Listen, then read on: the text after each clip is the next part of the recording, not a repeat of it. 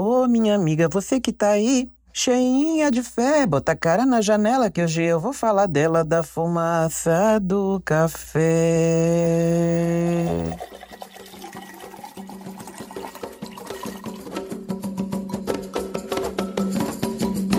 com licença de toda a minha ancestralidade, de todas, de todos, de todos, e com a permissão do senhor Eguibá, que abre todos os caminhos, eu cheguei ao segundo capítulo do Café da Dona Jaceira. Só aqui eu já conto com uma grande vitória. Neste propósito de furar bolhas e passar adiante para as próximas gerações todas as informações possíveis que eu descobri sobre o que é ser tu.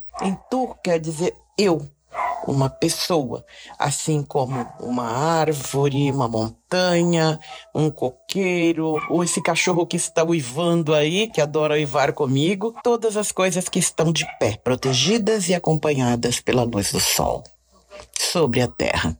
É, Intu quer dizer ser um sujeito que se reconhece como alguém importante na caminhada sob a luz do sol de pé sobre a terra, como eu já disse, embaixo do céu. E uma outra palavra que faz parte da minha vida também que eu não consigo esquecer é sankofa. Nem consigo nem quero. Essas palavras, elas fazem parte do vocabulário adinkra.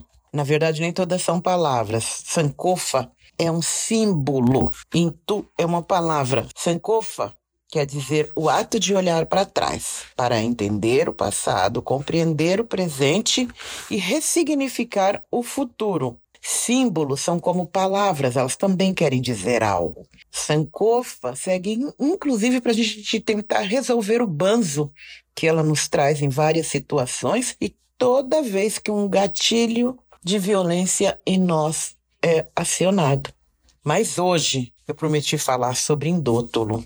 Indótolo quer dizer comunicação sensorial, é uma única palavra. Quando falamos aqui na nossa língua portuguesa, ela quer dizer comunicação sensorial. Tá lá no Google. Ele só não fala o que é indótolo. Indótolo eu descobri, mas eu vou explicar como. É uma palavra que está presente num braço da civilização Banto-Congo. Essa civilização era imensa e foi sendo dizimada e trazendo para várias regiões Brasil, Estados Unidos, Europa, enfim. É muito difícil trazer à tona uma palavra que nos foi tirada com tanta violência que ela ficou repleta de espinhos e diferezas de informações erradas que mais de 500 anos depois ela ainda não impregna no vocabulário da gente. Né? O patriarcado cumpriu bem o seu papel de matar em nós a língua mãe indígena e a língua africana, achando que se a gente não falasse mais aquelas línguas, talvez a gente esquecesse ou não quisesse saber das nossas origens, de onde nós viemos.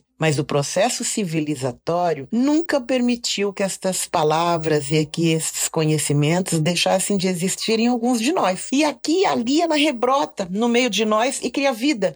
E ela tenta retomar seu lugar no espaço e entre nós. A princípio, parecia que não existia outra maneira de falar que não fosse a língua portuguesa, tanto chamada universal. Era inexplicável para uma civilização que foi invadida tão violentamente, porque palavras são alimento, palavras são formas de comunicação que sempre existiram. E a raiz dela nunca se destrói totalmente. Ela sempre vai estar no ori das pessoas, das pessoas que vêm desta mesma linhagem. Isto estava tão forte em mim desde criança que eu já tinha essa curiosidade. Eu tinha uma curiosidade para saber, desde criança, por que as pessoas falavam diferente aqui na nossa região, no Ataliba. Mãe chamava isso de assuntos inúteis. Assuntos que não dão manga de, de camisa e qualquer coisa desse. Essa era a fala das lavadeiras, né? Não lavam a manga de camisa. Não dá um prego em, em barra de sabão. É isso que ela comentava. Para mim, Ainda hoje elas são muito importantes. A fala do outro dentro dos meus territórios, o que elas querem dizer. É, que as pessoas falam diferente quando falam entre si? Eu perguntava. E a resposta, na maioria das vezes, era: ah, vai brincar lá fora. Sai da minha frente, sua batata tá assando. Mas a minha própria mãe falava palavras com a japonesa.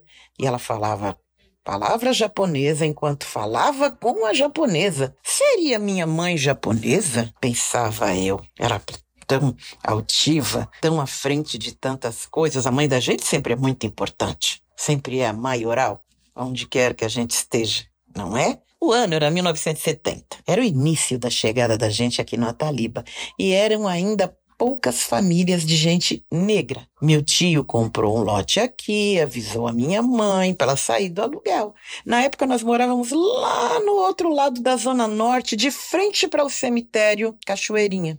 A minha mãe comprou esse lote, botou tudo no caminhãozinho e viemos para cá. Quando nós chegamos aqui, nós encontramos japoneses, italianos, portugueses, espanhóis, que tinham terrenos imensos com hortas e chuchuzeiros. Tanto que a gente comprava alface, coentro, tudo que, que era de hortifruti nesses lugares. Para dentro da mata, nós estamos no entorno da Serra da Cantareira, haviam lugares que visitávamos quando íamos visitar as mulheres paridas, ou levar algum tipo de ajuda, ou ir a uma festa de casamento, ou de batizado, ou visitar um benzedor, ou alguém que estava ali por aquele meio e que as pessoas sabiam da existência. Ali tinham pessoas negras isoladas ou famílias que moravam como caseiros numa casinha à parte da casa principal. E casais que eram de meninas com homens muito mais velhos, que pareciam o pai delas, mas já eram o marido. As mulheres já diziam que isso era um absurdo, que isso precisava acabar, e outras não se importavam. Uma outra coisa que era visível aqui na vizinhança era de algumas vizinhas que no final de ano elas iam para o Nordeste para passar o Natal lá e quando elas voltavam no recomeço das aulas, elas sempre traziam alguém que elas diziam que traziam para virar gente, para pôr na escola, para estudar, enfim, porque lá estava numa miséria e não tinha condições de viver lá. Mas a gente ia notando que aquelas principalmente as meninas, elas não, na verdade, não iam à escola, elas não iam a lugar nenhum que não fosse para dentro da casa daquelas mesmas mulheres. Era uma escravidão de pessoa pobre escravizando crianças pobres.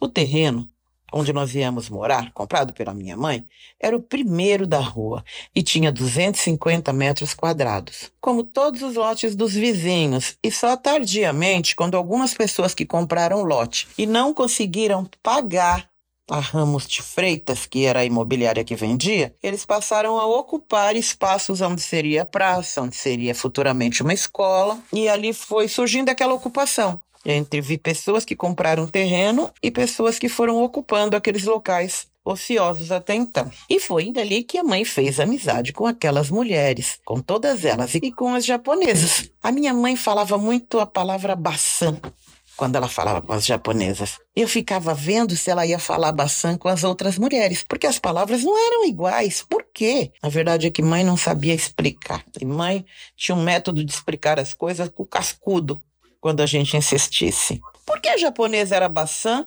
e as outras mulheres eram cumprimentadas de, com outros nomes?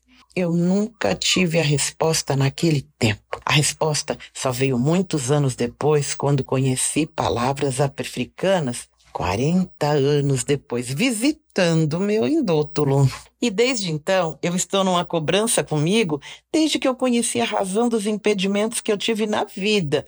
E no momento, eu ainda encaro como meu propósito de vida trazer essas informações para mais perto de quem precisa saber, coisas que me faltavam na infância e que eu julgo importante que exista ainda no universo infantil, porque cada povo tem uma sua língua, não tem? Como fazem tantas pessoas que não deixam a língua morrer, tantas pessoas que falam o tempo inteiro na sua língua mãe. É um desejo meu que isto exista um dia na minha cidade de São Paulo. Quando chegou o momento, eu precisei olhar para trás e ir ao depósito das minhas lembranças lá no Indótulo. E já naquele tempo conheci como era difícil querer ir além do permitido. Havia um fosso entre o que eu queria saber e o que era permitido que eu soubesse. 40 anos depois, para facilitar meu entendimento, meu orientador Saloma Salomão me orientou a retomar a ele, ao lugar da minha infância, aos cheiros do jardim da minha mãe, aos temperos, à fumaça da cozinha Isto é indótolo. Mas é uma palavra africana? Eu perguntava. Sim, mas é recortes, e para falar sobre África é preciso algum tempo de estudo, porque ela, a África, para começar, ela é um continente e ela é dividida por vários países. Nem todo mundo fala do mesmo jeito lá. Indótolo faz parte de um grupo linguístico, é um braço de uma civilização banto, mas não é a fala de toda a África. Tá, e aonde é o indótolo da gente? E ele repetiu: na memória, na nossa comunicação sensorial, que entram em nós pelos sentidos, pelo nosso corpo, pela boca, pelos ouvidos, pelos olhos, pelo nariz. Volte atrás, volte atrás no seu território infantil, ele disse. Como era naquele tempo? E eu voltei para o larguinho em frente à casa da minha mãe. E eu revi as conversas, as mulheres lavando roupa e caminhando mata dentro. E elas iam voltando sempre de algum lugar. Mas isto é mesmo importante? Nossa, eu não dava mais a menor importância àquilo que tinha sido toda a minha infância, até ali. Porque a forma como eu aprendi história na escola me fazia imaginar que, de repente, alguém ia nos tornar gente, como se dizia, sabe? E talvez ser gente significasse até mudar de lugar. Eu não sei por que pensava assim, mas pensava. Era uma época em que era visual, visto de baixo para cima, visual e silencioso, porque eu era criança. E quando a gente é criança, a gente só obedece. Mas visualmente também eu sentia e foi impregnando a mim determinada informações da minha rua, que era a chegada e a falta de meus companheiros de brinquedo. De repente, a família deles arrumava as malas, vendia os tarecos, chamavam os vizinhos, que algum que tinha algum trocado abarcava o que podia pagar, e o que sobrava, caso não pudesse ser carregado, como bichinhos de estimação e pequenos mimos desapegáveis, como nós que eram seus amiguinhos, ficavam por ali, sem saber para onde tinha ido tanta gente. Dali a um tempo, às vezes aquela mesma família voltava, porque por alguma razão, para onde eles foram não deu certo e eles voltavam novamente sem nada. Ganhavam ali um pedacinho de terreno, ficavam na casa de parente por um tempo, até que eles voltassem a, a ter o seu próprio lugar, fazer o seu barraquinho. Nesta mesma época, em algumas vezes que eu fui a minha, com a minha mãe à rodoviária, eu via que sempre alguém vinha perguntar para minha mãe se ela estava procurando emprego. Ali, na rodoviária, na Júlio Prestes, onde é a Cracolândia hoje, ali ficavam algumas combis e algumas pessoas que chegavam e que realmente precisavam de trabalhar, de empregada doméstica ou de pedreiro, ou de... elas eram colocadas naquelas combis. Eu não sei para onde iam. Os meus professores, 1972, 73, diziam que negros e indígenas tinham vindo de algum lugar que era muito ruim e eles precisavam apanhar para trabalhar.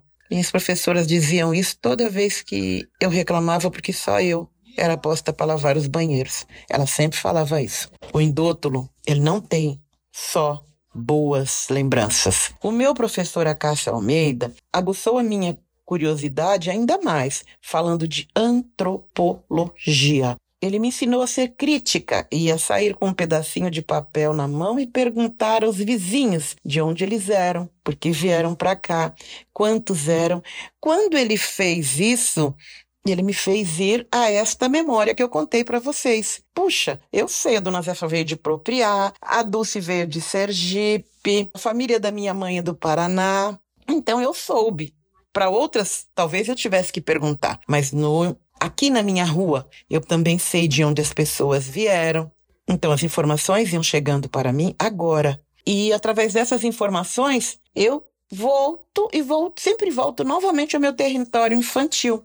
Eu volto quantas vezes são necessárias a esse meu indótolo, a essa informação que eu tenho, que são impregnadas de cheiro da fumaça do café, de alguém torrando café, de alguém passando preto no saco, como minha mãe fazia, do cheiro de o arroz refogando, do cheiro de alguém temperando feijão. As memórias em mim levam a este lugar.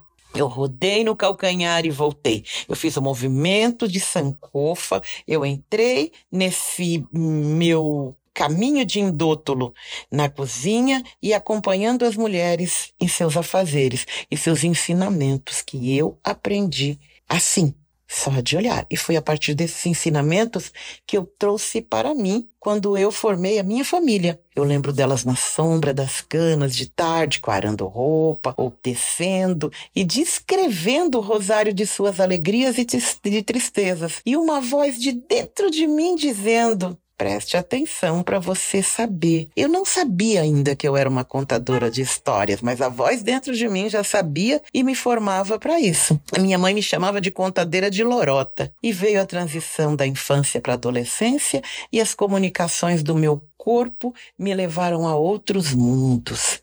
Aquele do príncipe encantado. E eu, como muita menina, sonhei que, como meu sonho era escrever, mas as pessoas me encaminhavam para outros caminhos, eu achava que surgiria um príncipe encantado e me tiraria dali para um outro mundo, assim como a minha avó também delirava como um deus que ia chegar numa nuvem e levar todos os homens justos, né? Eu também queria ir. Ela tinha a nuvem dela, eu tinha meu príncipe. Meu príncipe tinha um cavalo com asa, que era muito mais bonito. Hoje eu sei a gravidade que tem uma pessoa que é criada fora totalmente avessa à sua ancestralidade e entrega o que é mais seu de mais importante, que é o seu sua vida, seu corpo, a esse conto do príncipe encantado. Foi isso que aconteceu comigo. Tristemente, eu me iludi achando que se eu quisesse aprender a conversar e a escrever e me tornar alguma coisa, eu teria que sair primeiro pela ideia do mito. E eu levei muito tempo entregando a minha vida a muita gente, pensando, agora esse é meu príncipe encantado. Então esse é o príncipe encantado. Até eu descobri que eu sou o meu príncipe encantado, o cavalo e tudo mais. Eu casei, eu tive filhos e eu me juntei àqueles mesmos cordões de mulheres, como não tinha, já quando eu casei, já estava acabando a água encanada por aqui, mas restavam ainda algumas minas e lugares que não tinha água de jeito nenhum. Foi para um deles que eu fui morar, que foi o Jardim Fontales. E eu ali agora lavava roupa, como eu aprendi a minha mãe vendo minha mãe e outras mulheres fazendo. Punha para quarar, conversava, mas não era mais ao mesmo tempo. Eu vi também que essa atividade era muito ruim, pagava muito pouco e me levava o dia inteiro me fazendo, deixando muito cansada, e eu descobri que não era assim que era bom de ganhar dinheiro. Não era um bom método de ficar rica. Eu estava muito perto da minha infância, mas eu já era mãe. Eu estava com 13 anos. Não era divertido. Não era mais divertida a minha vida. Agora eu tinha sogro, sogra, cunhados, enfim. Eu estava seguindo o caminho de ser uma pessoa adulta. E aí eu comecei a pensar, por que riam aquelas mulheres, afinal de contas, se o que elas faziam não era engraçado? Se elas estavam nada felizes com suas latas d'água na cabeça. Eu sentia saudade daquela infância, e eu ainda estava naquela infância. E aquelas pessoas que iam e vinham? Por que iam e vinham o tempo todo? E não ia demorar muito para eu descobrir que eu casei, Agora eu era uma mulher casada, eu estava no quintal da minha mãe, mas eu precisava sair. Eu me tornei mais uma pessoa que também tinha o não lugar. Eu não tinha aonde morar com a família que eu criei. Eu não sei se isto ajuda em você numa tomada de raciocínio. Às vezes pode ser besteira para você também, mas eu acho muito importante hoje, ao olhar para trás, fazer essa análise do tempo e entender o que foi que aconteceu afinal de contas. Tá bom? Muito obrigado por hoje.